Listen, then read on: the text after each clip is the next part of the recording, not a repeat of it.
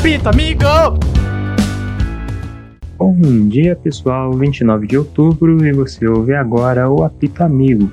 Eu sou Felipe Faustino e trago com o Guluki e Hector Henrique as principais notícias para você que não tem tempo e quer saber tudo de melhor que aconteceu no mundo do futebol. Fabinho é mais um cortado da seleção brasileira por lesão. O jogador do Liverpool teve uma lesão muscular na coxa direita e não estará presente nos jogos contra a Venezuela e Uruguai. Para substituí-lo, Tite convocou o meio-campista Alan do Everton. O governo brasileiro entrou com um pedido oficial ao governo russo pedindo reparação de justiça pelo brasileiro Robson Oliveira, que está preso há mais de 500 dias na Rússia por entrar no território com medicamentos proibidos a pedido do sogro do jogador Fernando atualmente jogando na China.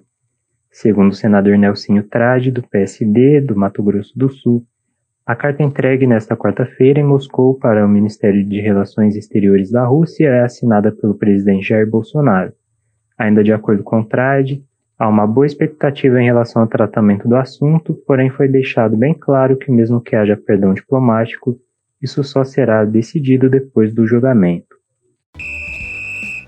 O Palmeiras deve fechar o negócio com o técnico português Abel Ferreira, atualmente no PAOK da Grécia.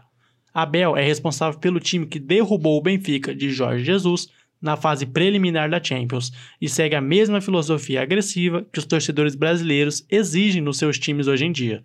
O custo para a rescisão do contrato com o PAOK é alto, cerca de 6 milhões de euros, do qual o time paulista deve pagar em torno de 600 mil euros para sacramentar a liberação do treinador. Ainda sobre o Palmeiras e a batalha por algum técnico estrangeiro, o presidente do clube, Maurício Gagliotti, afirmou que nenhum treinador disse não ao Palmeiras. Segundo ele, Angel Ramírez, do Independente Del Valle, aceitou a proposta, porém viria apenas em janeiro. Dessa forma, quem disse não na situação foi o próprio Palmeiras. Gagliotti negou que tenha chegado a entrar em contato com outros dois técnicos que supostamente teriam negado a vinda ao clube, sendo eles Ariel Roland e Sebastian Beccacchesi. Vale lembrar que a patrocinadora Leila Pereira soltou algumas farpas após o término das conversas com Miguel Ángel Ramírez. Bruno Lazzaroni já não é mais o técnico do Botafogo. O clube tomou a decisão na manhã desta quarta-feira, após a derrota por 1 a 0 para o Cuiabá pelo jogo de ida das oitavas de final da Copa do Brasil. O auxiliar técnico Fábio Lefuntes e o preparador físico Felipe Capella também não fazem mais parte da comissão. O clube carioca ofereceu para Lazzaroni o retorno do seu cargo de auxiliar e o ex-técnico aceitou viralizou uma suposta conversa entre Benzema e Mendy sobre o brasileiro Vinícius Júnior durante o intervalo do último jogo do Real Madrid pela Champions. De acordo com o que a imprensa espanhola repercutiu, o atacante estaria sugerindo aos companheiros que não trocassem para o brasileiro. O diálogo entre os jogadores acontecia em francês, a língua materna de Benzema, de forma que Vinícius não conseguiria entender o que estava sendo conversado. Depois da polêmica, Karim Benzema ainda alfinetou nas redes sociais e Richarlison, do Everton, saiu em defesa do companheiro de seleção.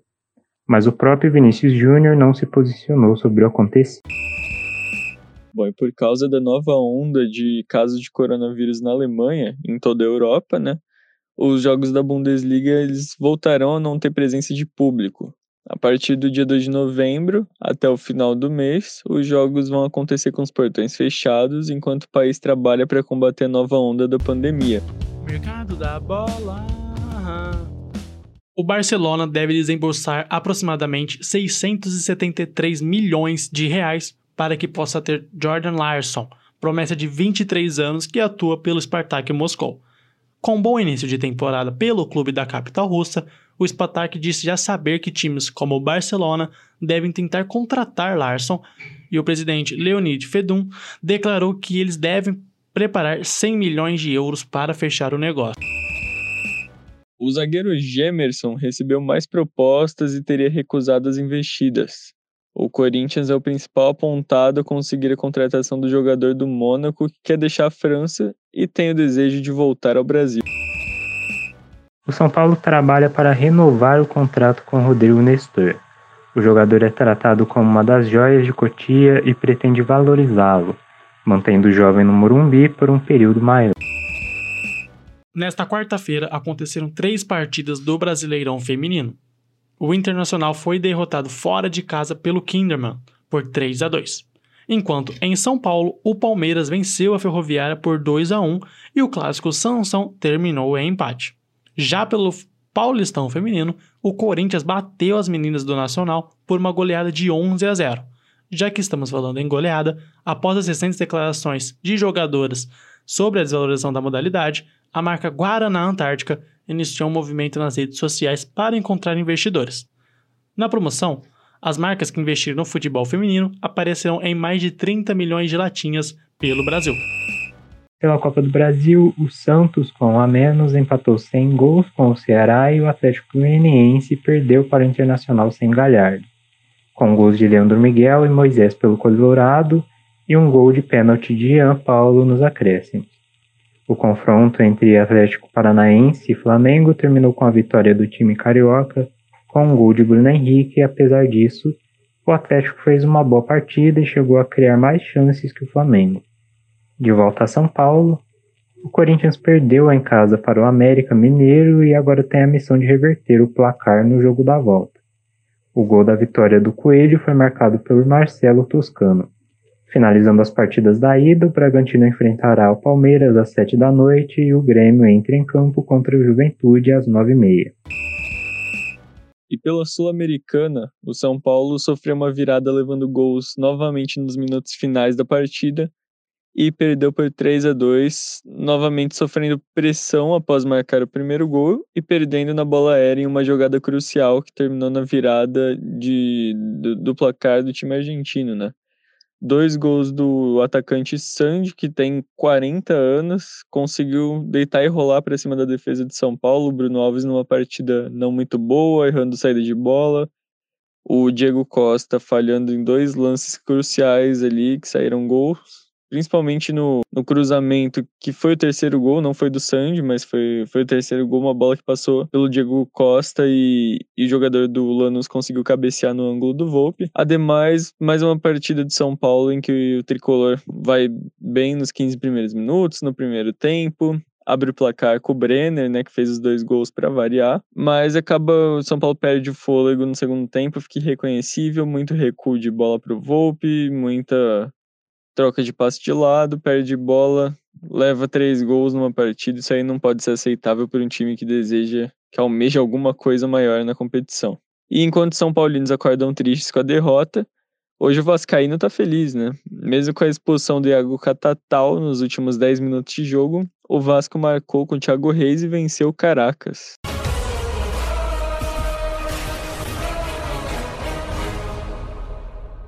Segunda rodada da Europa League começa hoje com as partidas dos ingleses Leicester contra o Atenas, o Tottenham enfrentando o Antwerp e o Arsenal recebe o Dundalk, todos fora de casa. Na Itália, o Milan recebe o Sparta Praga e a Roma, o CSKA Sofia. O Benfica de Jorge Jesus, líder do grupo D, enfrenta o Standard Liège em Portugal.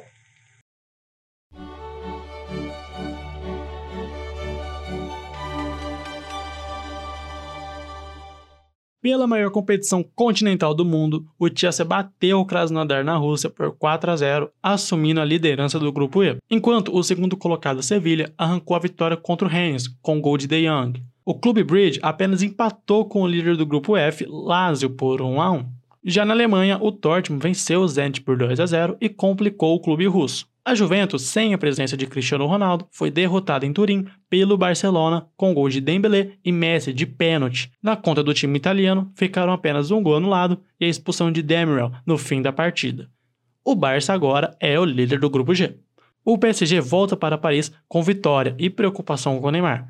O jogador sentiu a coxa e saiu de campo com dores. Ainda assim, Moise Kean garantiu a primeira vitória do time parisiense em cima do Basaksehir com dois gols.